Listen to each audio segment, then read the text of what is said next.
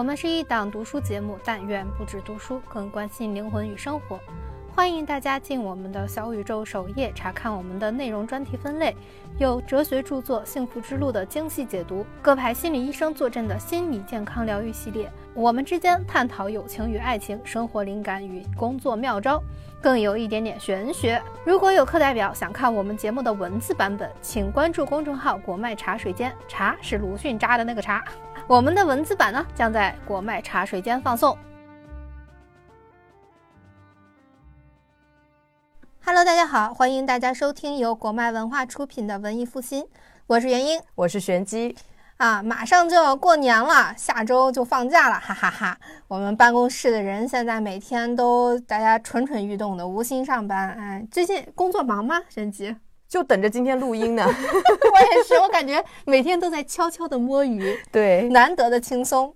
所以现在我们整个办公室也就热闹的像菜市场一样，基本上一到下午，大家都都开始哗啦哗啦的说话。嗯啊，不管是老板啊、领导还是同事，他们就天天都在分发着各种的年货的小零食，气氛已经烘托到这儿了。下周不放假已经不行了。临近过年嘛，就想要讲一讲一些轻松的书。那么今天我们就来讲我们公司新出的一本特别有烟火气的新书，叫《在菜场在人间》。这本书我发到小红书上以后，反响其实特别好。说，因为我放了一些书的片段在小红书上，大家就会觉得说，哇，这个看上去很轻松，是很想看，而且有很多故事的感觉。对我们俩看的也是很开心。我大概来介绍一下这本书是讲什么的啊？在菜场在人间呢，是常年扎根于小镇菜市场卖杂货的菜场女作家陈慧，首部聚焦于菜市场市井百态、红尘温暖的非虚构故事集。啊，就是写了在菜场摆摊的十八年来遇到的形形色色的人和故事，相逢过的无数小人物的命运。书里呢，一共是二十四篇故事啊，里面就各种各样的人，咱都能见到。真的是像菜市场一样热热闹闹、挤挤挨挨啊，也是一种特别接地气的生活的乐趣。嗯，现在我们在生活中已经很少很少能体会到这样的菜市场了，因为我们生活在北京，我们北北京的菜市场都是非常规范化的，都是一个格子间一个格子间的。对，今天我们也很开心，请到了这本书的作者陈慧。我就先简单的朗读一下他的官方介绍啊。陈慧，菜场小贩、作家，一九七八年生于江苏如皋，现定居于浙江余姚，职高学历，主业在菜场摆摊儿，副业是写作。三岁被送养，在养父母家长大。十四岁回到亲生父母身边，做过裁缝，开过日杂店。二十七岁远嫁浙江，四十岁离异，现在独自带着儿子生活。孩子九个月大的时候，为生活所迫出来摆摊，一直持续到现在。呃，每天推着近两百斤重的杂货车往返于家和小镇的菜市场，在摆摊之余，通过写字排遣时光。二零一八年出版首部散文集《渡你的人再久也会来》。二零二一年出版。第二部散文集《世间的小儿女》基础介绍就到这里了。对，然后呢，我们关于新书和作者的介绍就到这里。如果你也喜欢这期节目，欢迎在评论区里留下你的想法，我们将抽取五位幸运的听众，送出这本烟火气十足的《在菜场在人间》。那我们就欢迎一下今天的嘉宾陈辉啊，欢迎，啊，我也要鼓掌吗？欢迎自己，欢迎一下自己。好，我们就直接进入主题，因为真的很想跟您探讨这本书。对，进入主题之前，我们先跟听众说一下，因为陈慧老师非常非常在意今天的录音，所以他现在躺在床上享受，让自己尽情放松着，然后跟我们录音。不是，现在不流行躺平嘛？我觉得如果不是躺平的录音的话，都觉得对不起我们的听众。我要做个表率，给大家表演一下如何躺平的、舒服的进行一件事情。嗯，对，我们现在就要进入一个舒适的聊天了，舒适但有深度，哈哈。对。那我先来说一下我的这个问题，就因为我整本书看下来，其实我最大的感受就是人生无常，因为里面有各种各样的人物嘛。比如说一个特别灵巧能干的姑娘，她最后就沦为了病榻上面屁股长烂肉的一个弃妇；然后一个很勤劳聪明的杀猪匠呢，他因染上赌博以后生活破败，容貌大变。两个关系很好、彼此帮忙的商贩姐妹，就因为区区八十块钱翻了脸。就包括像刚我们刚刚提到的这个陈慧的个人介绍里面也是啊，就感觉这个经历也是非常的复杂。嗯，所以我想问一下陈慧老师，就是在菜市场看惯了人生无常，您自己的人生也是经历了各种起伏，那现在是如何看待和应对这种无常的呢？我觉得有一句话不说嘛，四十不惑嘛，因为我已经四十六岁了呀，自然而然的就就不惑了。当然呀，其实要说我的人生经历，我想你在之前说的比较简单。其实我的人生经历是，呃，三岁在自己家，然后三到十三岁在我的养父母家，十四岁到二十六岁在我的生父母身边生活。这其中还包括我生病，所以你们的官方介绍当中当然是极简的了。但是如果把它展开的话，我可以说嘛，此处省略五百万字。因为我们觉得说很多东西，呃，过往的经历它只是一种经历，跟其实你成为一个什么样的人既有关也无关。所以我们可能更想聚焦于当下的你，而不是哎你你发生了什么，然后成就了你。我觉得这个它并不是一个必然的等式。对，而且我们说的时间也挺长了，得让您说一说。然后二十七岁到浙江来生活，一直到现在，我觉得我真正的生活就是从二十七岁开始，因为所有之前的生活，就像你们说的，并不重要的生活，呃，就被抹平了。当我二十七岁重新开始学习另外一种方言，当我重新用一种我之前从来没有想过的一种方式去谋生。当我接触了形形色色的，就是说，在我之前单纯的世界里没有见过的一些人，没有听过的一些话，没有经历过的一些事情，我就慢慢的就跟自己和解了，就慢慢的不不会那么疑惑了，说啊，人生怎么是怎么这个样子，而是慢慢的就是说就有这种想法，就哦，这就是人生，我接受就好，我伸开手去接受就好，所以很多的东西其实。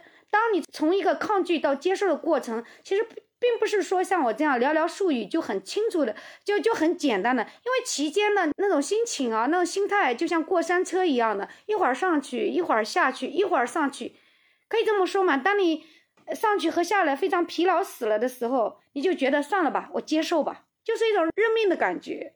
确实，那四十岁是不是感觉要好接受一些？就是因为已经习惯接受了。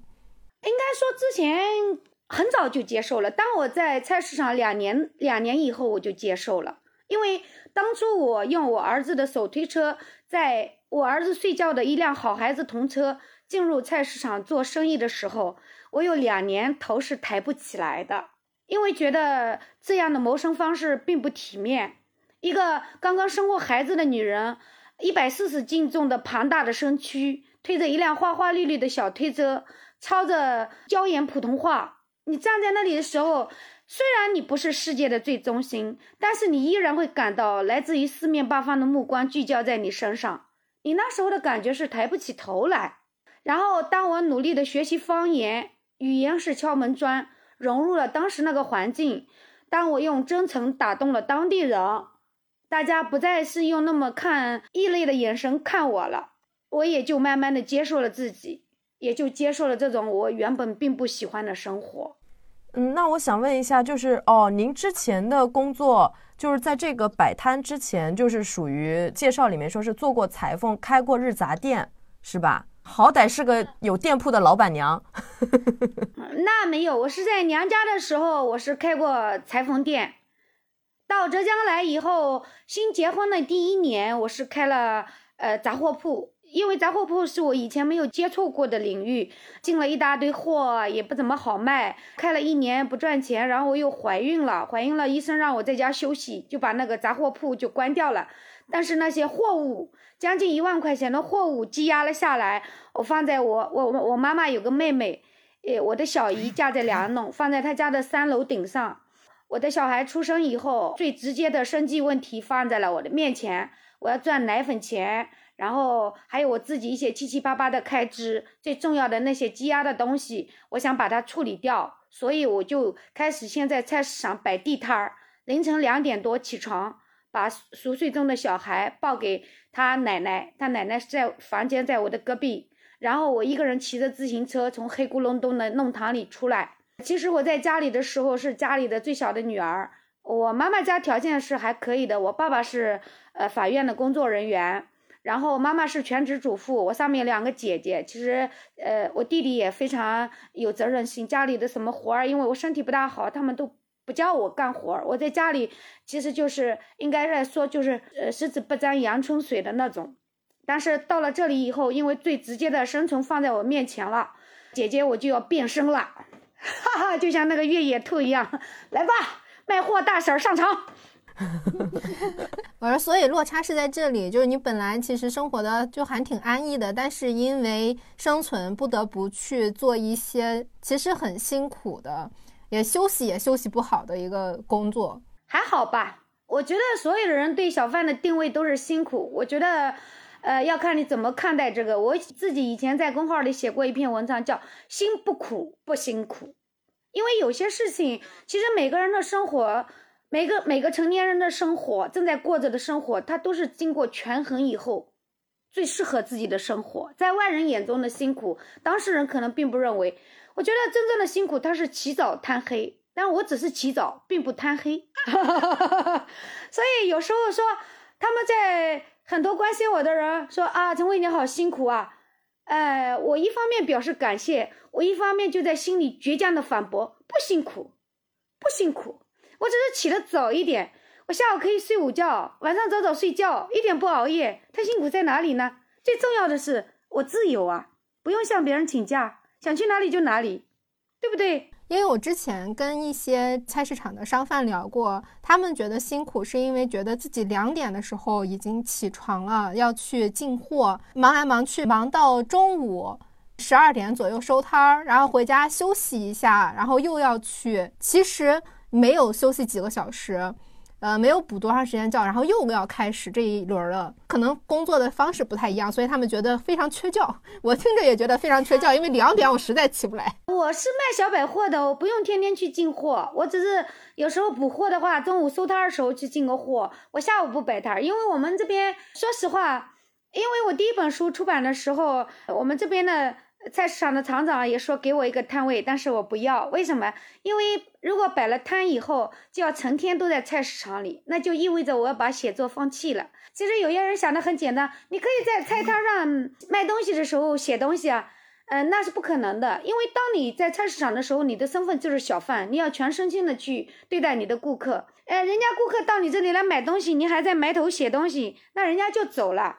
还有一个菜市场里，呃，不光是我一个这样的摊位，它一平排都是跟我卖同样东西的摊位。我下午如果去，我写作就得扔掉；我下午如果不去，我的顾客群就要给别人抢走。所以人总要失去什么才能得到什么，所以可能在别人眼里看来，你也失去了那赚钱的机会，但是我得到的是保留自己的机会。所以有得必有失嘛，权衡一下哪个对自己更重要，就保留那个最重要的。嗯，在我看来啥也没失去。对，早上上班了，中午休息了，自己爱好也在保持，你失去啥了呀？失去了暴富的机会嘛？你在那儿摆摊，你可以生意做得大一点嘛？哎呦，不至于的。哎，我觉得这个从他的流水来看，也不至于，不至于为他放弃梦想。发不了那么大的财，也没有梦想吧？可能每个人都想给自己找点乐子吧。如果你长期在菜市场像老黄牛一样兢兢业业的摆摊啊、卖货啊、卖货啊、摆摊啊，我想人生也就一种颜色。但是如果我上午只是去摆摊儿，然后下午在家里做做梦。是吧？写写东西，可能人生会多了另外一种颜色。对我来说，也可能会觉得生活更有乐趣一点吧。是的，听上去很有乐趣。我已经想去你旁边一起摆摊了。我现在可以接受两点 起床，然后确实很像美少女战士，有多重身份。我还要跟你说，不用两点起床。在我在地摊儿摆地摊儿的那两个月里面，是两点起床。但是那两个月里面，我两点起床，我一边骑着自行车出去的时候，一边掉眼泪，因为害怕。两点多的时候，小镇路弄堂里没有人，还有狗在后面追。然后有一天，我看到一个安徽人，安徽的中年男人推着一辆简陋的手推车，把所有的小杂货放在那里，一边推一边走的时候，我突然发现，我可以也可以像他那样，就不用抢地方了。因为抢地方的话，你去晚了地方没有，去的太早自己害怕，就也是一种折磨。但是如果弄小推车这样推着东西走的话，就可以像出租车那样招手即停的做生意，而且不用那么早了，我天亮了以后才去。但是最重要的一点，就刚才说的面子问题，就是说一个很年轻的二十八岁的女人，胖乎乎的、黑抽抽的，然后推着一辆花花绿绿的小推车，在人来人往的大街上走的时候，那需要极大的勇气。就你克服了那个以后，你就没事儿了。嗯，克服自恋，其实某种程度上觉得自己特别重要，是吗？觉得大家都在看着自己，不是说觉得大家都在看着自己，事实上也是大家确实在看着你。因为小镇上并没有哪一个女人像我这样谋生的。就像我骑着我的幺二五摩托车，装着好几箱货，在我们梁弄镇的大街上疾驰而过的时候，回头率也是相当的高。因为在小镇上，像我那样骑着轰轰轰大摩托车。装货的女人基本也只有我一个，那就享受这样的目光吧，自己觉得舒服最重要。嗯，也没有特别舒服吧，还是刚才那种吧，还是回到你们刚才的问题上吧，就是认命，你接受了那样的生活，你不再跟自己去去拗着了，你就觉得这本来就是你的生活，你已经进入这个生活里面了，你除了好好的，慢慢的。就是保持一个不跌倒的姿势走下去，你也没有别的办法呀。对，其实我觉得已经回答了无常。面对无常，就是你自己心里过了自己那一关，你自己把所有的事情权衡利弊，做好取舍之后，你能接受自己的选择，那再多的无常其实都是可以应对的。其实我们不管是哪个阶段，都是在和自己的心在过。所以就好像那句话说，就是人心即地狱，其实自己的地狱都在自己的心里嘛。那么，除了无常之外，还有这个书里面经常出现的一个概念，就是命。我觉得这本书里面特别有意思，就是看每个人不同的命运的走向，有一些是所谓的合逻辑的，但常常更多的故事里面是没有逻辑性可言的。比方说，您在田细老和白蛇这两个故事里面提到的命，他们就不太一样。就比方说，白蛇那个有一点点玄学的东西在里面。白蛇是一个怎样的故事呢？就是一个什么都干的一个男性，他他可能有一天在山上捕了一一只蛇，一个野味，然后他本来很幸福的生活，就逐渐走向了一个落寞。田细老的故事是一个官夫，他兢兢业业的带大了自己四个孩子，非常非常不容易的一生，你就感觉是一个老实人，他可以甚至给他颁个奖。但是这个田细老他最后是死在了女女人的身上，对，而且是洗头房的女性身上，就好像这一件事。足以把他一辈子的清白和一辈子的努力都消解掉。但幸好的是，田细老的四个孩子并没有因此对他的父亲有什么微词，甚至说：“你看我爸爸八十岁了还能去洗头房，说明他身体好。他单身了一辈子，他去洗头房又怎么了呢？”也可以说以自己家里面的团结抵抗住了外来的风雨。那您是一个相信命运的人吗？呃，你怎么看待一个人所谓的命或者命运？我年轻的时候当然不会相信命，因为在过那种风平浪静日子的时候，是不会把自己跟命运联系在一起的。呃，我相信命是到浙江来以后，我发现我所有的改变都是来在浙江来以后。最重要的一点，我相信命是受到我小姨的影响。当我以前非常不开心的时候，非常难过的时候，呃，我只有我小姨家可以去，因为我的父母亲人都不在这边，我这边没有朋友，所以当我难过的时候。我只有他家可以去，然后我去了以后，我小姨她也不会给我讲什么大道理，她就会跟我聊一聊过去的她过的那种生活。比如说，呃，我小姨也是嫁到浙江来的，但是她她怎么嫁过来的？我我想用她的故事来回答你的问题。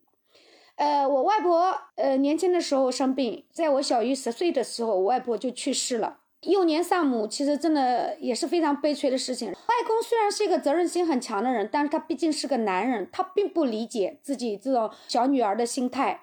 所以，我两个舅舅结婚以后，大舅妈的性格啊什么的，呃，也不是特别好的那种。我小姨性格很倔强，所以他们姑嫂之间的关系呢，不是特别美好。我小姨那时候有一个闺蜜，是外公村子里赤脚医生。他就经常跟他吐露心事，然后说狠话，说嫂子这么不贤惠，我长大了，我以后了不想留在老家了，我要嫁得越远越好，最好能嫁得远的不用回来。这样的一句话，她可能说过，生气的时候就说。然后有一天，她这个赤脚医生闺蜜，我们乡镇去赶集的时候，遇到了一个女人，也是我们老家的一个女的，她是老公出轨，跟老公离婚了以后，到上海去做嬷嬷，做女佣嘛，就认识了一个，呃，就是我们梁弄镇的一个光棍，然后他跟他结婚了，结婚了以后，他跟着光棍来到浙江，这个光棍是我小姨夫的，这里面有点乱了，也不知道有没有听懂了，应该还是可以的，是我小姨夫的亲戚。我小姨夫那时候家里，因为他爸爸是右派啊什么之类的，给耽误了，三十多岁没有结婚。当时我小姨夫的父亲就托我们这个嫁到浙江的这个女老乡，就给他说去做介绍，给他儿子也介绍一个江苏的媳妇儿过来。所以这个女老乡回去的，她回去的时候，她的目标并不是我小姨，她是她娘家村子里一个大龄的姑娘。当时因为她在集市上。遇到我小姨的闺蜜，我小姨闺蜜就问她了，说：“姐姐，你不是在浙江那，怎么又回来了吗？”她就一五一十的告诉她说：“回来是给那边有一个人做介绍的，是来做媒人的。”然后我小姨的闺蜜说：“那你还要去别的地方干嘛？你就去桂兰家里，桂兰就是我小姨的名字，因为桂兰一直在说她不想嫁到本地，她想嫁得越远越好，越远越好，最好呢一几年都不回来的那个远。”她说。然后这个女的就中途就折向了我外公家，也就是说，她放弃了原来的目标，直奔我外公家，然后把我小姨诓到了浙江，也不能说是诓，所以我小姨就用她的这一生的曲折的故事来告诉我，你看，这就是命。所以有时候我想，我小姨告诉我这些。她其实也并不是说是迷信，并不是说也让我说怎么样去迷信。我想她还是一种就是劝说我的心态，就是让我接受事实。你现在过的这种生活，你脚下踩的路，就是你命中注定的，就应该这样的。既然是这样的，你就应该平和的去面对，你就不要抱怨，不要难受，因为你抱怨跟难受也解决不了什么，你就接受吧。这个故事让我觉得以后说话要小心一点，不要说违心的话。对，就是这个迷信一点，说是说人的名字是最短的咒语，然后我们说出去的话其实都是咒语。所以就是说，有的人他特别爱抱怨，但是他越抱怨，他的生活就会过得越差。但是有一些人，他比如说就是不怎么抱怨，然后都乐呵呵的，总觉得没问题、没事儿、问题不大，他的生活就会越来越好。所以，就我们有的时候多去祝愿别人，也是有好处的。这也是一种精神胜利法嘛。事实上，我小姨到浙江来以后，她过得也不差，因为她是一个非常努力的人，而且，呃，我小姨夫非常勤劳。好与差没有标准的，我觉得还是在于当事人自己心里的吧。哎，你们也可能在现在，因为我出了三本书，社会上对我的关注度比较多一点，哎，人家会觉得哇，陈慧过得好成功，好好。但是我自己也并不这样觉得呀。对呀，我今天还看你公众号说，菜市场里的人因为你出了三本书，居然还在那里摆摊儿，他们感觉到非常匪夷所思，他们不能理解，他们不能接受，他们就觉得我应该去上班，应该到哪里去，到单位里上班，应该去报社里上班，应该去做记者，要不然也得要去做网红。赚多多的钱才行，那才是一种苦啊！对呀，我们现在太了解这种苦难了。局外的人总是看不到、看不透的呀，我自己看透了就好呀，也不能个个跟他们去解释啊，那太累了呀。嗯嗯，确实。哎，刚才说到抱怨，我其实有一个地方还挺想补充的，就是抱怨其实包含着一种请求。有的时候我们在聊天的时候可能会抱怨，哎呀，今天天气怎么那么不好呀？或者是抱怨身边的一些事情。但其实刨开这些抱怨，去关注自己到底想要请求的是什么，想要的东西是什么，直接去表达自己想要的那些东西，可能效果会更好一点，自己的目标也会更清晰一点。在抱怨这个问题上，我觉得我跟你持不同的意见。我们人之所以为人，是因为人有很多的缺点，总要允许人有缺点。有时候情感大师总是批判：“哎呀，女人不要抱怨，在婚姻当中跟别人诉苦，那是怨妇。”但是你有没有想过，那些怨妇才是真正善良的女人？她们不去伤害别人，她们总要有一个出口啊！你总要给别人留个活路啊！受了那么多的苦，都不允许别人去说点什么，你不觉得这很残忍吗？对，其实是角度不一样，可能原因的角度就是说，他们真正能够拥有自己想要的生活的方式，就是说我不抱怨了，我直接表达我想要什么，或者说我直接去采取一些行动为自己谋幸福。但如果说有一些人，他其实他的心理或者他没有到那个程度，他拥有的手段可能只有抱怨而已。那如果是这样的人，其实也要允许他们抱怨存在。那倒是。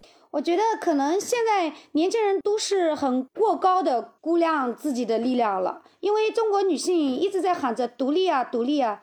但是以我的观察，独立的女性确实非常少。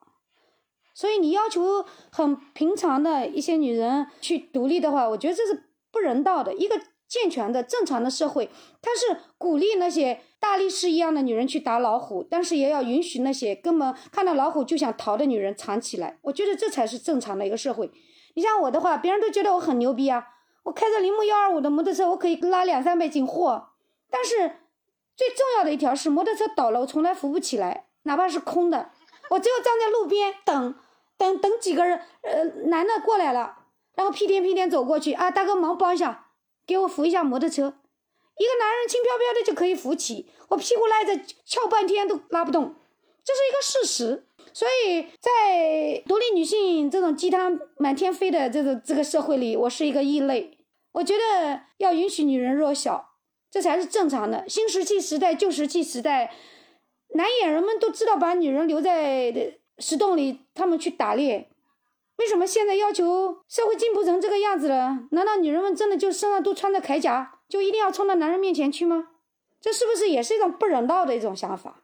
对，因为现在其实要求女性独立，或者是说女性主义，它也是分很多的思想的。有一些偏极端一点思想，就是说女人要跟男人一模一样，男人能干的事情，女人也能干。但也有一些比较中和、温和一点的，它就是说，其实真正的平等是女性去发挥女性的特质，男性去发挥男性的特质，彼此尊重，这是比较好的一个状态。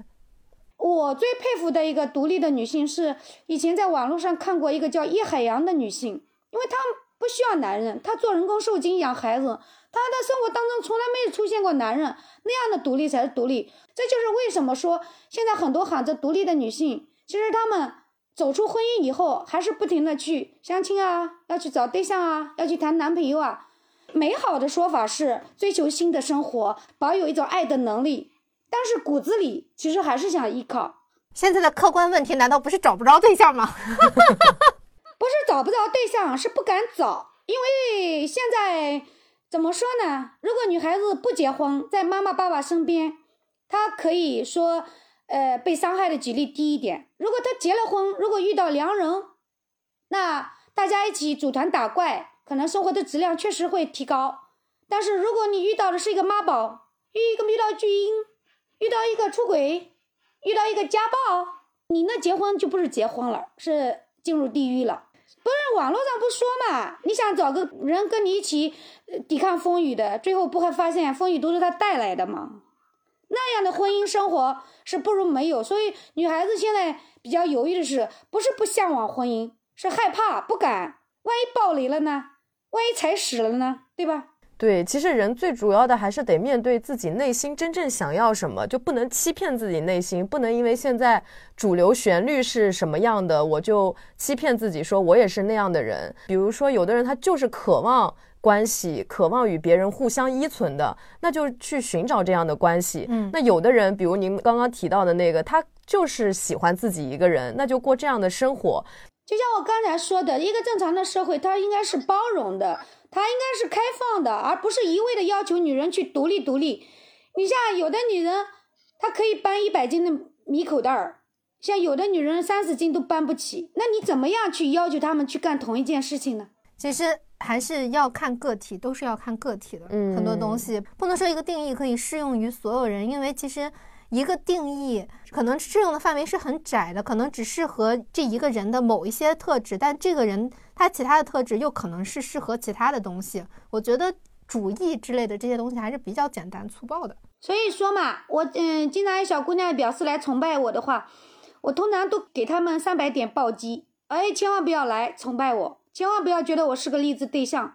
你们要是活成我这样的话，就倒霉了。其实我觉得刚刚聊的，我还有一个想拓展的点啊，不管是刚刚原因说的这个田细老，就是比如说他兢兢业业养四个儿子，最后死在这个洗头房的女人身上，然后但是他儿子还是觉得我老爸挺牛逼的。嗯，包括我们说的这个所谓的这个独立啊，可能也是因为一个人他又想作为道德的。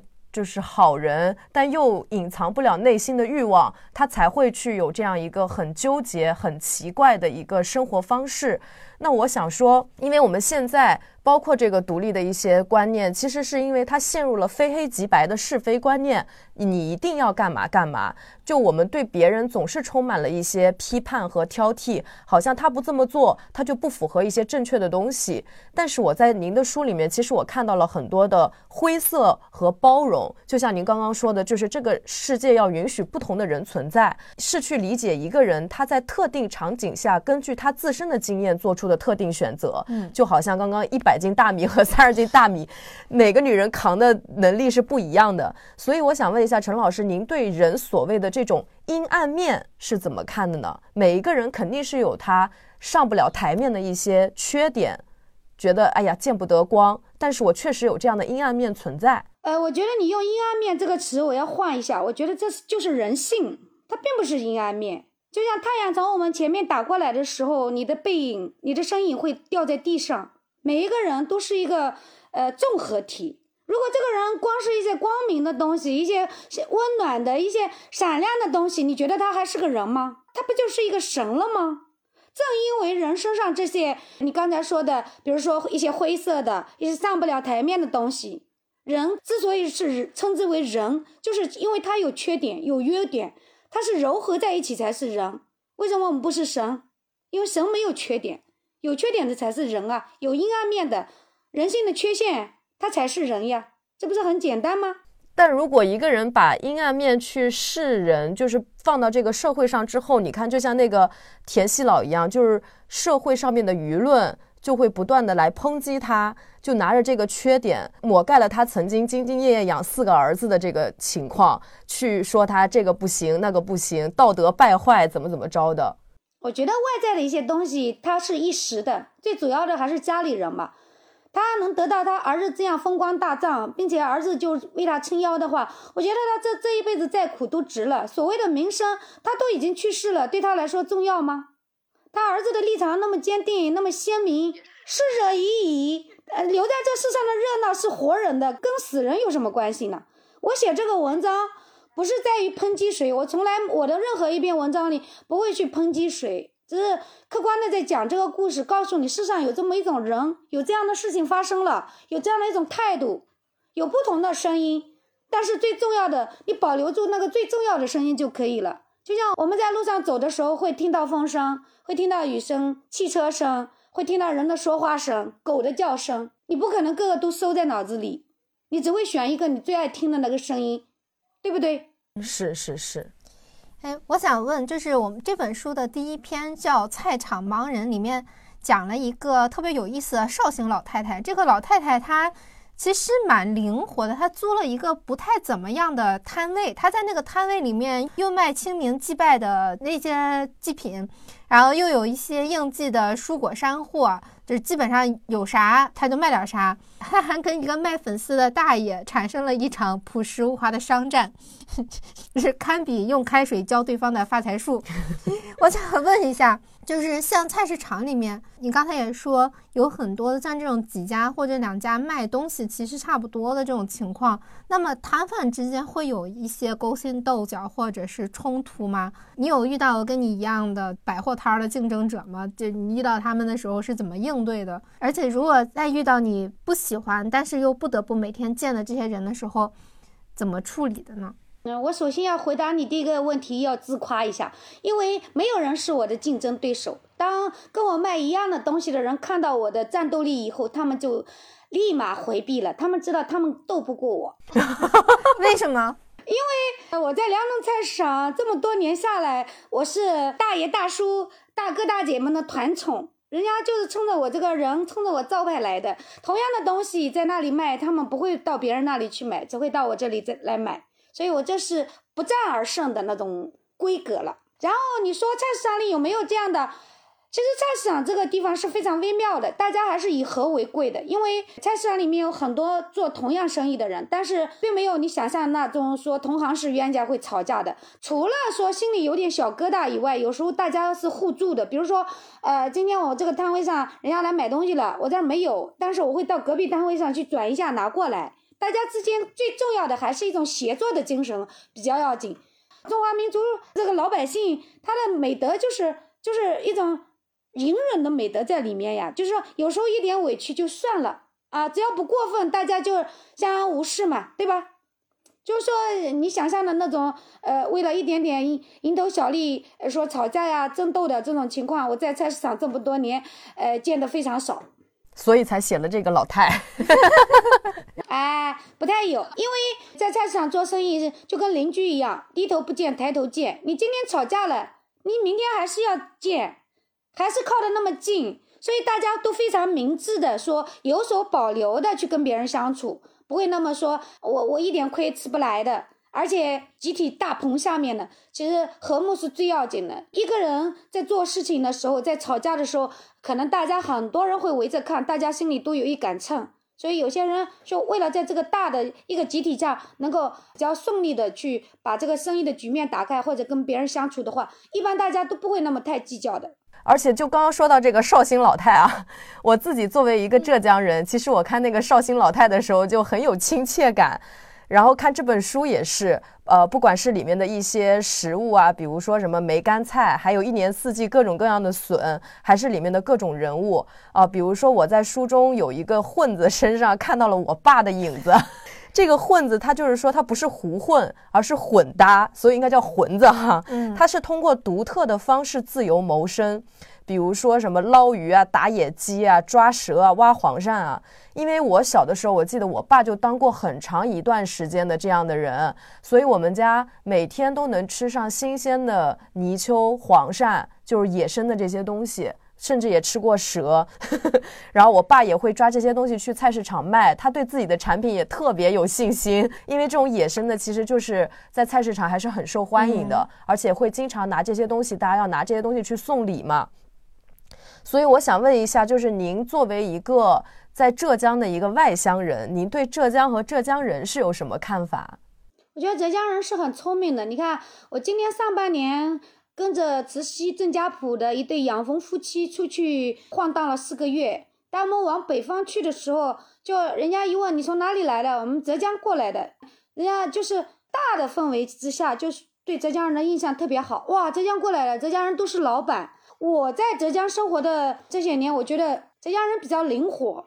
打个最简单的比方吧，我刚来的头上几年，像我们这个小镇上根本就没有那个木耳菜跟香菜。那时候我小姨他们做生意，都到上虞有一个百官的批发市场里去拿木耳菜、拿香菜回来卖，然后就这样拿回来卖了一年，大概一年或者两年，本地人就开始种这个菜了。我觉得浙浙江人应变能力非常强，非常能够接受新生事物，就包括我们底层这些老百姓、山区这些老太太。呃，这是一个浙江人的优点，所以浙江的经济为什么比别的省份都发达？这我觉得就从这些小处就能看得出。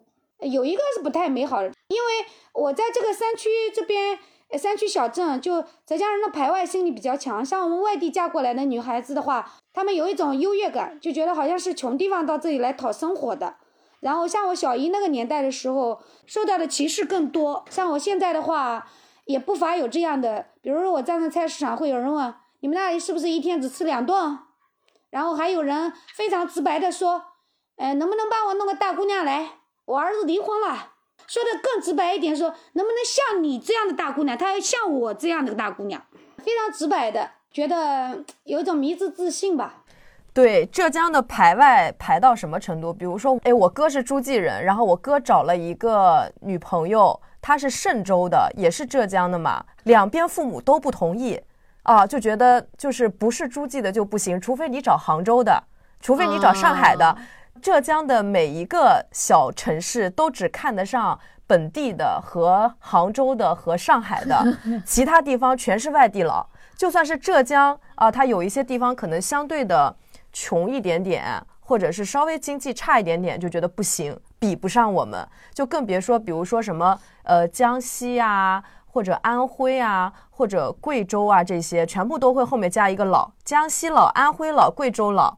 江苏其实还好，就对江苏人其实没有那么大的一个，呃，也不太友好，也不太友好。我刚来的时候，呃，就不太友好。在菜市场的时候，我那时候推着小推车，因为我那个车是招手机停的嘛，有的人要买东西，哎，你停一下，然后我停下来。如果后面有车子刚好在我后面，我停下，呃，挡住了他的路的话，有的人就会很不客气的，就很不好听的骂你一句：“走个开，洗个锅。”对，就只要是讲普通话啊，然后不讲我们本地方言的，就都看不上，太神奇了。所以我以前就是小的时候，我一度以为就是比如说像什么贵州人、安徽人、什么四川人都特别穷。因为在我们那儿就觉得这些人都是过来浙江讨生活的。后来等到我大学的时候，我遇到一个贵阳的同学，我们家我爸妈出不起钱让我留学，人家大学一毕业就出国了。我说这哪是？到底谁是穷人啊？你们有地域的自豪感？为什么是杭州不是不是温州啊？你们那儿比较出名的不是温州吗？哦，温州义乌也还行，但是再往下，比如说什么丽水啊这些地方，就是觉得特别穷，不行。嗯，是这样的。书中有一篇文章叫阿瓜，阿瓜是一个天生愚型的，就我们常用的词，可能就是弱智。嗯，他有一个特别聪明的弟弟，呃，所以这个弟弟就很出息嘛，当地人都会去夸这个弟弟有多么多么出息。但是阿瓜的父亲却说，阿瓜才是他们实打实的依靠，因为。呃，弟弟在外面，呃，出人头地，就意味着一年到头都不怎么在身边。但真正在身边陪着自己，还有尽孝的，反而是这个傻儿子。我们其实都是漂泊在外的 那个很出息的孩子，不太可能像留在家里的孩子一样去照顾父母。然后书里呢也描述了好几个孤独终老的老人，有的有孩子，有的没孩子。随着这种城市化的步伐，现在的孩子们为了自己的未来都走出去了。其实某种程度上说，养儿防老根本是一个不太可能的事情。那您对老了以后和孩子的关系有什么预设吗？对您而言，就是生孩子这件事情意味着什么？呃，可能您在生的时候和现在的对于养孩子的理解不都不太一样了。那么你对自己老了之后怎么照顾自己有什么想法吗？我觉得人最理想化的事就是要想到自己老之后。但是你知不知道，你们第一个问题就是人生无常。我觉得为什么现在人那么焦虑？就是像比如说我离婚了以后，人家总问你干嘛不找一个？你老了以后怎么样？但是有没有想过当下才是最重要的？你觉得人的一生，我们的老，我们所谓的老人能做得了主吗？别的不说，我在菜市场见过太多的人生无常。头一天还跟我在谈笑风生的大哥哥，夜里去进货，车子钻到那个翻斗车的下面，就没能再回来。他的老在哪里？前两天还抱着孙子在路上跟我打招呼的，也就是说，我那本书里面的那个那有一篇叫佟良贵，那个原型他的大女儿，两天之后就在过马路的时候给车子撞飞了，就也没有能回来。所以有时候我就想。为什么人总是那么焦虑，想的那么远，一直在想以后怎么办，老了怎么办？你觉得以后和晚年是是我们能控制得了的吗？是能够随着我们的心里想法的呢？所以我觉得最重要的是当下，是今天。我从来不会去想很多老了啊怎么样去怎么样，那样的去想的话，只是给自己添堵。因为人这种东西，生活其实人生之事十之八九是不如意的。你眼前的这些不如意还没对付得了，又在想老了的不如意，你觉得会让自己高兴得起来吗？所以我想的就是今天我这一天我安排的满当当的，我活得好好的，得我赚了就行了。对于孩子，我现在就觉得，其实我们在思考孩子的时候，孩子同样在在反向在思考我们。我们想从孩子身上得到什么，孩子可能也在想，当初你也没有经过我同意把我带到这个世上。也许我们给他的生活并不是他想要的生活，也许我们这样的妈妈，这样的是做这样的父母，并不是他理想中的父母。所以，我现在就是在我出去养蜂之前，我对我孩子开启的还是一种喋喋不休的那种教育。我儿子相对来说我们相处的还比较好，但是我从外面转了一圈回来以后，我现在就尽量控制自己不去说孩子。为什么呀？我该教他的已经都教过了，我现在说的都是他不想听的，而且。母亲跟儿子之间相处的那种模式已经完全透明了。当我嘴巴一张的时候，他就知道我要说什么；当我说第一句的时候，他已经猜到我第二句是什么，就没有意义了。我有时候在想，我们只是孩子脚下一块石头，能垫着他，能垫他多久，垫他多高就行了。我从来不要求孩子去怎么样。我现在也接受了我的孩子是一个平庸的孩子的现实事实，我接受了。在我以前的时候，我有一种迷之自信，我觉得我陈慧这么聪明，我儿子还能傻到哪里去？但是他小学、初中到现在的高中，他的智力很一般的时候，我就知道了，孩子就是这么一个孩子。老天爷把他安排在这世上，只要他不懒惰，只要他不走歪路，他总会有一口饭吃的。我能做到的就是说，我为孩子做的就是说我尽我最大的能力，把妈妈最好的一面展示给她，最坚强的一面，就说对她最有利益的一面展示给她就可以了。她很多年以后，她或许过得很艰难的时候，她会想到，哦，我妈那时候也确实不容易。她如果她过得春风得意的时候，她会感激，是的，是妈妈那时候这么教我的，我就是从妈妈那里得到营养。我觉得我作为母亲的责任就已经达到了呀，还考虑那么多干嘛？前两天看到一句话，要清醒一点面对现在的亲子关系，是因为等我们死了，他们来给我们上坟，还要说一句“妈妈保佑我呀 ”，还养儿防老呢。对呀，走了还得保佑孩子。对呀。嗯，其实不用去说去对孩子去理想化的去设想什么，你就看看我们跟自己的父母就好了。我们怎样去做母亲的孩子的，那孩子怎么样来做我们的孩子的，那其实就是一个轮回。所以，我现在就是我要一再的重复这个字，在任何一一桩关系当中，如果你抗争不了的话，就躺平吧，这样大家都舒服。还有关于躺平的，就是我看到，就是您在公众号上说，在出名之后也面对过出来直播带货的诱惑嘛，包括什么去企事业单位啊，就大家觉得您应该去上班，因为就是如果直播带货的话，确实来钱会很快，肯定比现在这个摆摊和写书来的快。但最后，因为考虑到自己的孩子和自己的初心，您选择了放弃直播带货。这个其实让我特别特别的佩服。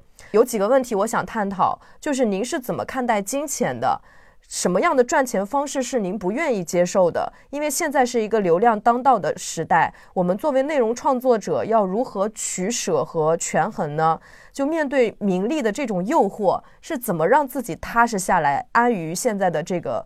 情况，这中间会不会有那种，比如说，哎，我错过了挣一个亿的机会的那种遗憾呢？呃，没有。首先，我觉得按理说，二一年的时候我流量也很大了，当时新浪微博也热搜第一，百度热搜进前十，方方面面的那主流媒体的报道也是把我顶上了一个流量的顶尖了。但是我依然在菜市场摆摊儿，为什么？我也不想说把自己表白的很高尚一样，我视金钱如粪土，不，我可爱钱了。但是我我有的钱很烫手，我很清楚，当我去做直播、去做网红的时候，就代表着我要把我呃从头发丝儿到脚趾甲里面的任何一样东西都要展示在大众的面前，因为你去做流量明星了，你肯定需要话题，对不对？而且我是一个单亲妈妈。这世上，这大众的眼光可以包容任何一种形状的女人，但是他们独独对单亲妈妈这个这种身份是怀有一种可以说是恶意的。因为，呃，这样打个比方吧，我是呃四月八号，二零二三年的时候，四月八号到八月十二号是跟着慈禧郑家铺一对丰农夫妻出去去写了一部关于养蜂人的书回来的。就是说，在这四个月里，我是凭空消失在我们小镇的菜市场。当我回来后的一个月之内，非常多的人来问我说：“你不是跟着男人私奔了吗？怎么又回来了？恋情失败，所以回来。”然后还有很非常直白的就问我说：“你的新老公来了吗？”还有人说：“你不是跟着山东人跑了吗？”就各种各样的流言蜚语，当时把我都惊呆了。因为我在小镇生活的这十多年，因为我的是比较正的，就是说没有任何的一个花边新闻。就是这一样一个没有任何花边新闻的一个女人，在在在你去干正事儿这几个月，就是说从他们事业里消失的这几个月，回来以后就变成了一个水性杨花，就是那么样的一个比较糟糕的女人。但是我是很惊讶的，所以当我到网络上去去做所谓的直播网红，去走流量路线的时候，就意味着我没有任何的隐私，我可以被人随便的去抹黑。我作为一个成年人来讲，我倒也觉得没关系。但关键我有个孩子，我的儿子上高中，他其实也不是一个特别开朗的孩，就是一个很普通的孩子。现在高中的孩子有几个没有手机啊？有几个对网络呃不知道的呀？他们学校的孩子也知道，我的儿子有一个作家妈妈呀。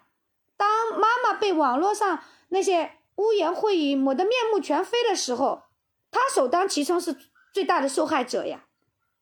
因为他还才十八岁，他没有能力去甄别这些网络的留言，或者说没有能力说在心理上构建出一个非常呃强硬的堡垒。他会深信说妈妈不是那样的人，妈妈挺好的。可能三人成虎嘛，对不对？何况他只是一个十多岁的孩子。我想，如果到时候把孩子搞抑郁了，他不去上学了，我哪怕手上捧千万，我我估计都换不回来一个健康的孩子。我这个钱赚的。我赚钱不就为了孩子吗？为了自己吗？如果孩子都不健康了、不正常了，我要钱有什么用？所以我害怕的是这个，这是我最先考虑的。还有一个是，第二个是我的父母，因为我的家庭是一个非常质朴的家庭。我爸爸是以前是部队转业回来的，就是说，当我那个流量很大的时候，觉得很出名的时候，我爸打电话来了，就跟我说了，这事儿不要搞得很大哟，人怕出名，猪怕壮。说我一家人都很清醒，我妈妈的观念说，只要你的书卖的好一点，你得一点版税就行了。那什么名声啊之类东西，那都是虚的，不要搞很大。所以说，一方面是我的父母家人，一方面是我的孩子这边的，他们在最前面，这些钱是放在后面的。我没有后悔，我从来没有说后悔，我丢掉一个亿，我干嘛要后悔？我现在要去还可以去啊，我现在不是也很出名吗？所以有时候人的价值观不一样。你大概其实对我的了解还停留在文字上，当你在现实生活中见到我的时候，你就应该会理解到我的选择。因为我从小到大不爱首饰，不爱珠宝，我穿的衣服都是我姐姐穿剩的，我所有的东西都是物尽其用。对我来说，包括我现在四十六岁了，应该说是一个中年妇女了，但是我始终认为，就在婚姻当中，钱永远不是最重要的。哪怕一个丈夫，他每个月只挣两千块钱、三千块钱，但他回来以后知道分担家务，知道跟孩子好好相处，有一颗怜惜妻子的心，我觉得这日子就可以过下去。为什么现在的婚姻这么不稳定？因为大家在进入婚姻之前，最先考虑的都是物质的东西、外在的东西，把人放在最后。比如我在菜市场经常给别人做媒，啊，谁家有姑娘，那这他需要先开条件了，这男孩嘛最好是医生，最好嘛是教师，最好嘛是律师、公务员。男孩们最好本科、研究生，最好嘛城里有几套房子，最好有车子，最好父母们有退休金，这些通过了才看人。所以说把人品放到最后了。然后所有的女孩子也是认为现在大家都靠不住，就一定要先抓住钱，都想得很美好。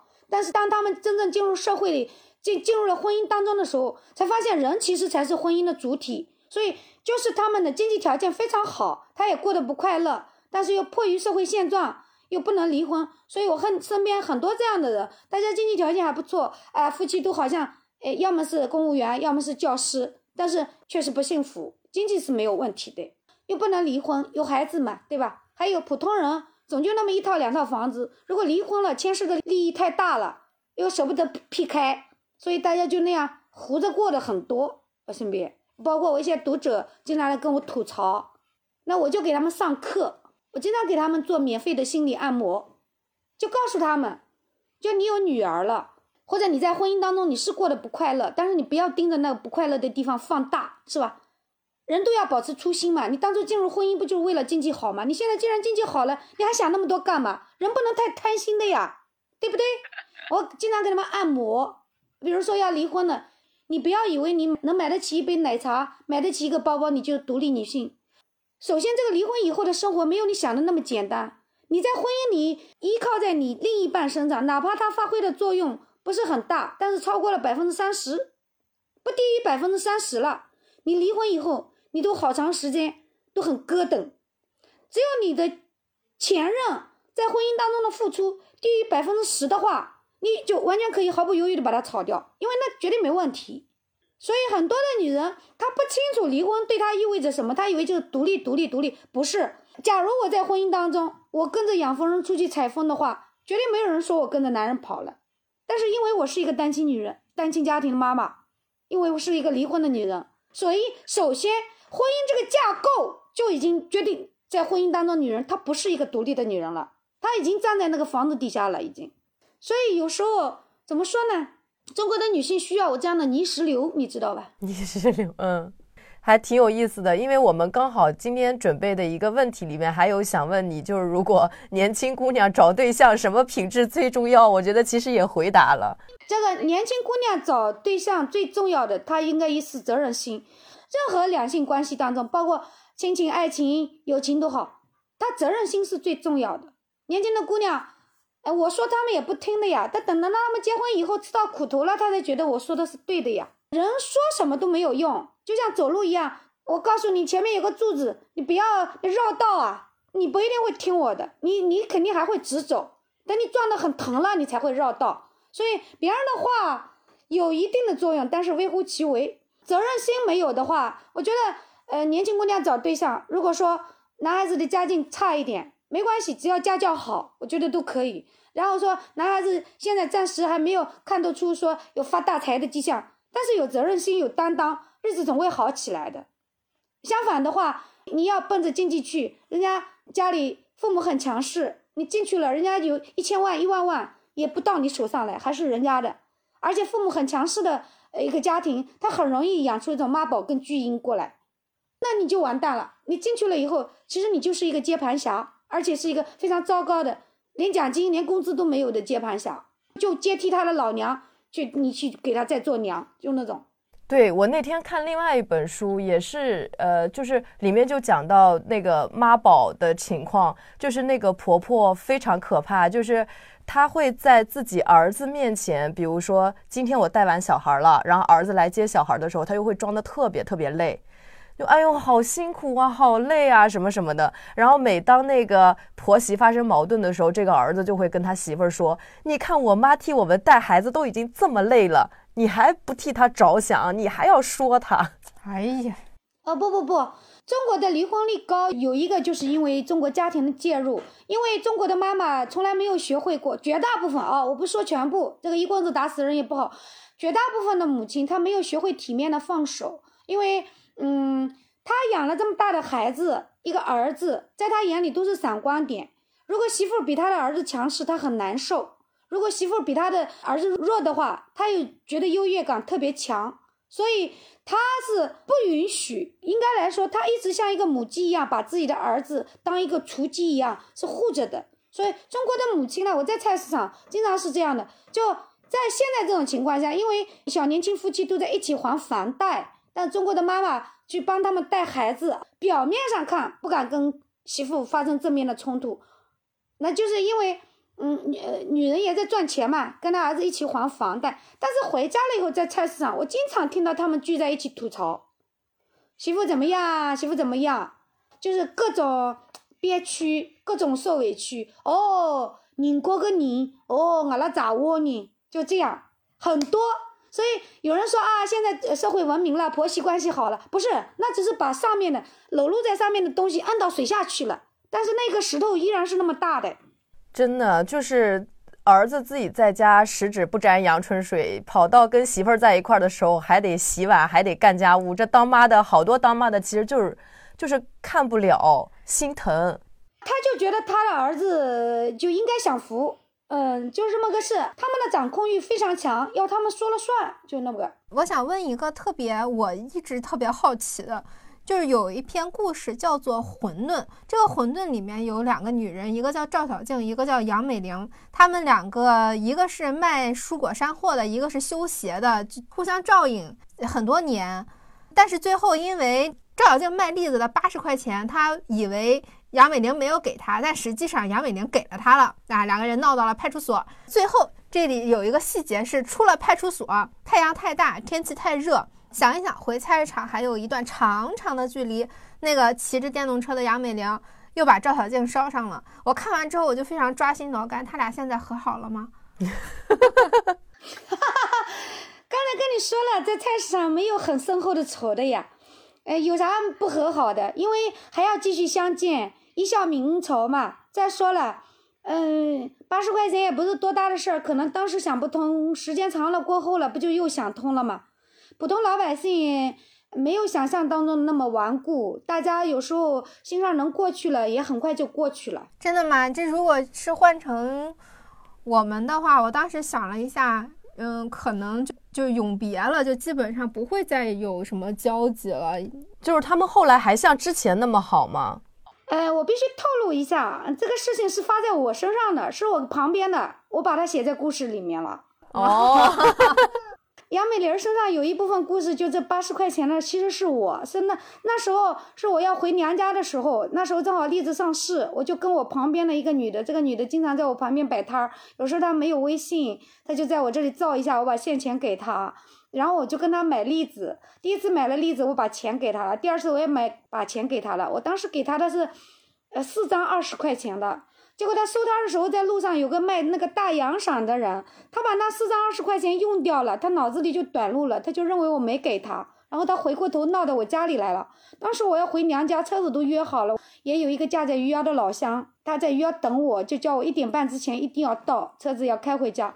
他在这里拉着我搞死不清嘛。就一定说我八十块钱没给他，邻居们都出来看热闹，我我是非常愤怒。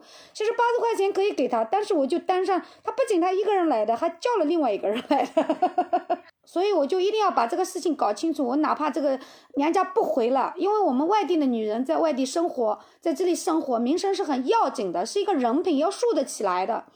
所以我就跟他搞到派出所里去查监控，结果监控里清清楚楚的发现，正好那有个监控头对着我们买栗子的地方。清清楚楚的看我二十块钱，二十块钱输给他的，他无话可说了。出出了大门的时候向我道歉，我当时很委屈，眼泪就哗的就下来了，就跟他嚷嚷。但是后来，因为我想到那么热的天，她其实也是一个婚姻当中非常不幸的女人，老公跟她分居，在外面也有人，然后她一个人跟她跟儿子就这样生活。人啦是个很好的人，是个挺老实的人，那脑子嘛有时候是不够用的。所以我摩托车发动了以后，我想想又掉头又把它烧伤了。后来有好几天，有一段时间是没有讲话，但是她也意识到自己错了。就难得可贵的是，她是一个比较质朴的妇女，她要买创可贴，她不敢到我这里来买，托人到我这里来买的。既然她给我生了这个屉子，我干嘛不顺着这个屉子往下爬呢？再说了，在街上三百六十五天经常相见，何必弄得横眉冷对的呢？所以我又跟他和好了，然后有一天他来卖西瓜的，我就跟他买了西瓜，买了东西，就证明我们和好了。所以刚才你问我他们和好了吗？我就非常肯定的告诉你，他们和好了，因为这就是发生在我自己身上的事情。就是说我们两个人都是那种愿意向中间靠拢，并且是没有心计的人。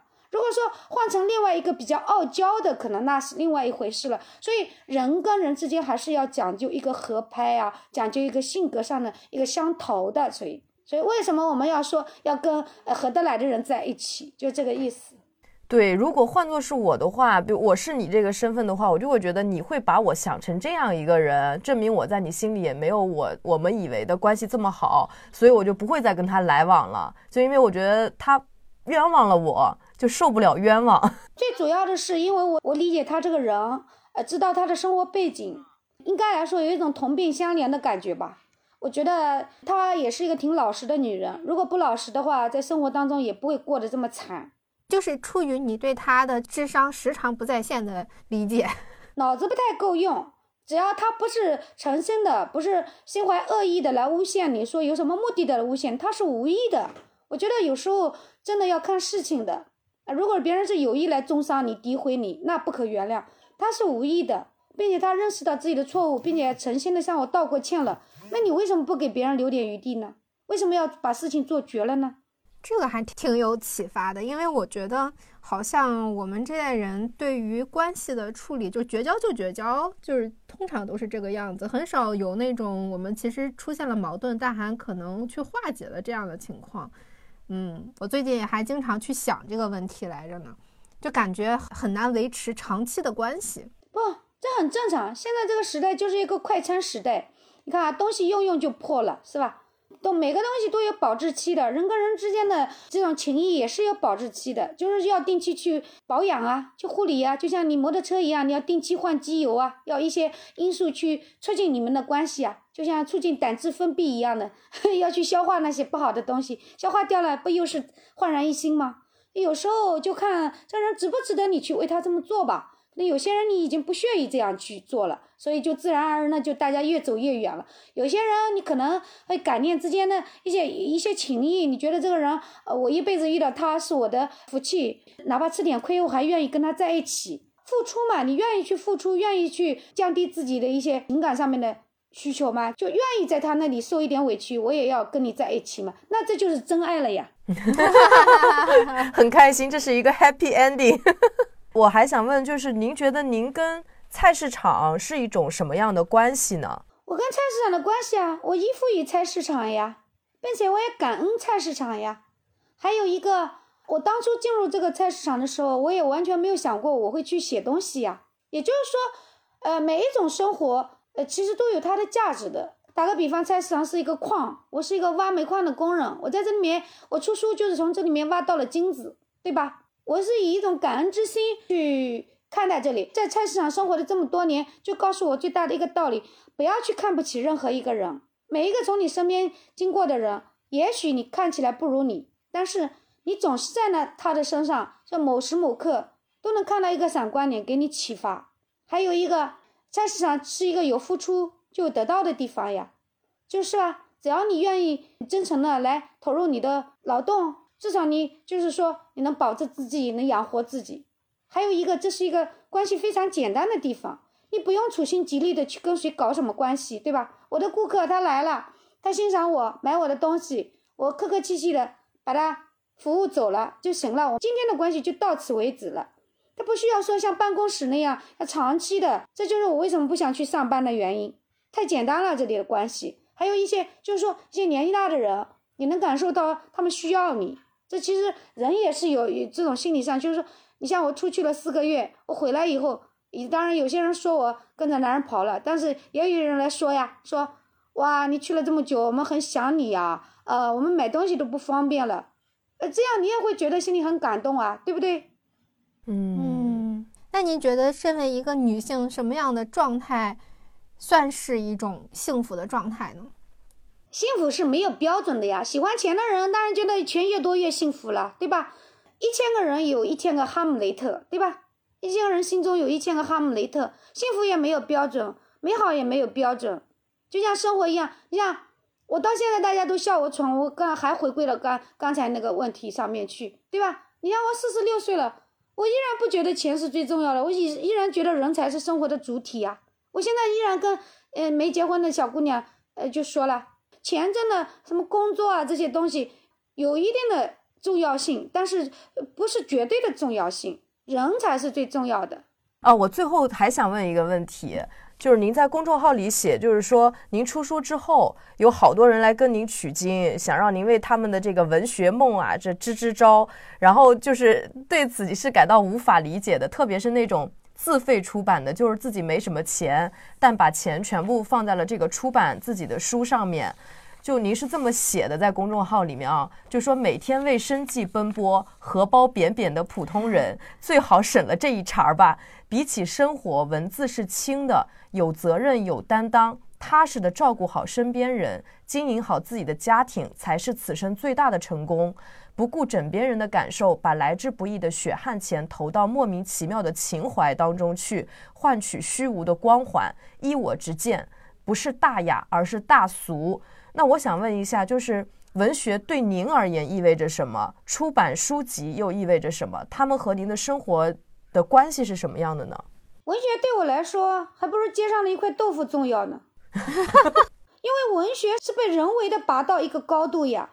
文学是什么？人学文学是人创造出来的东西，就说文学是人的小狗呀。你想怎么样叫它往哪里走，它就往哪里走啊。每一个作家写出来的东西都是根据自己思想来的。如果这个人他这个是真实的，是高尚的，那这个文学是高尚的。如果这个人本来就是一个狼，他披着羊的皮，他写出羊的字出来了，你觉得这还是高尚的吗？所以我从来不认为文学有什么高尚，只有爱好才是高尚的。就说普通人在经营着呃自己的小生活的同时，还分出一点精力来去真心实意的去写作、去阅读，他这种行为才是高尚的。文学本身是人的依附物，它能高尚到哪里去呢？如果文学能给一个深陷在绝境当中或者说痛苦当中的人带去慰藉，他也是高尚的。他高尚的是他的作用，而不是文学本身啊。所以，为什么我作为一个菜市场的小贩出了书，在社会上引起这么大的轰动，就是因为人的这个本质当中、思维当中，还是习惯性的把文学拔到一个金字塔的高度。因为在菜市场写是谋生的人，他是多么的粗糙啊，他是多么的草根呀！文学那么高尚的东西，他怎么可能轻而易举的去摘取呢？哇，这个事情太有巨大的反差了。所以，我的成名可能跟这个有关系。这就是一个很俗的一个眼角去看待这个事情的呀。还有一个，你说我跟文学的关系，我觉得它就是一个跟打牌、跟弹琴、跟写毛笔字、跟逛街，诶，有什么区别呢？我只是依赖于它来填充了我的闲暇时光，对吧？我当初二零一零年去写东西的时候，完全没有想过我是要成为一个作家，我要去出书，我从来都不投稿，包括我现在。因为你投稿了，你就意味着你要向报刊的版面要屈服那个版面，他们要有字数要求的呀，要有主题要求的呀。但是我自己写东西，我不需要向谁去屈服呀，我想写什么就写什么，我想写猫就写猫，想写狗就写狗，想写人就写人呀。我就一一直很反对那种上来就跟我谈文学的，我是很不客气的。有的人在后台要跟我聊聊文学，我就说了不要来跟我聊文学，我我没那个空。我要生活，我要去赚钱。你又不是一个大文豪，来侃侃而谈什么文学呢？对吧？我是很看不惯这种腔调的。像他们现在做我的视频，下面很多人在问书到哪里去出，书出了怎么办？就很关心出书，但是他们没有看到我在出书之前，我从二零一零年默默的写了那么多年，从来都没有抱过说我要出书的想法去写的。就现在人目的性都很强，他们就认为。呃一个菜市场小贩出书了能出名，他们也可以出书，但你这个出书的意义在哪里？你为了出书而出书，那你这个有什么意义跟价值呢？对不对？所以普通人我就说了嘛，你出个书你又卖不掉，堆在家里搁地方，上面长满了灰，你还要经常打扫它，你不难受吗？你送给别人，别人包鸡蛋，别人去糊窗户，是吧？像那白云黑土里面，村子外面的厕所上需要纸了吗？我不是说诋毁，就是说本身这些人出书的动机就不纯，你懂吗？他没有说我是真心热爱这个，我发自内心的写了这些东西，他就是我要出书，我也像陈慧那样去出名。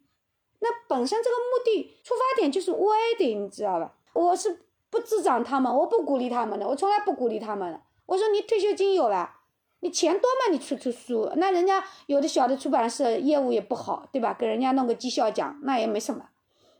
你有地方送嘛？去送送。你的普通人，人家里吃老婆买五十块钱肉都要犹豫一下。你那个几万块钱不能改善改善生活水平吗？你五万块钱给老婆披金挂银的话，老婆那都不把你当皇上伺候，洗脚水都给你端到床上来。太真实了。我的话呢，当然不好听，但是你要理解，我是菜市场出生的人。我也从来不把自己当成一个作家，所以现在我出了几本书，我要端着一点。我是不赞同文学是高尚的这种什么说法。当文学在一个失意的人身上发挥了巨大的作用，它才是高尚的，对吧？当文学能够给人以警醒，这一篇文章能告诉别人一个道理，让一个活得比较忧郁的人他豁然开朗，他因为其中一句话、一件事情、一个人物的形象豁然开朗了，那他才是高尚的。你光在家里，没现在网络时代，会写东西的人不要太多，大家都在写嘛，对吧？他就是个爱好，就是个简单的小爱好。太喜欢最后这个回答了，最后的话题真的是很有意思。呃，我们可以看到了陈慧比较。怎么说？真实而深度，就是像他的书一样有趣的一面。那么非常感谢金晨慧今天来做我们的嘉宾啊！希望你的这本书大卖吧，因为它真的很有意思，我很喜欢。我希望能有更多的人看到它。我相信下一本书会比这个更有意思，因为那是我跟着养蜂人出去的。好的，那你下本书是在哪里出啊？是我们宁波出版社跟果麦应该是联合的。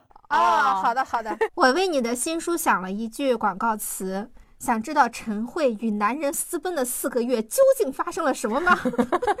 来看这本书吧，就像那个《水浒传》，一百零七个男人和一个女人的故事吗？好，那今天的节目就到这里，非常欢乐的结束，感谢大家收听，感谢陈慧。啊，拜拜，拜拜，好，再见再见，有缘再见。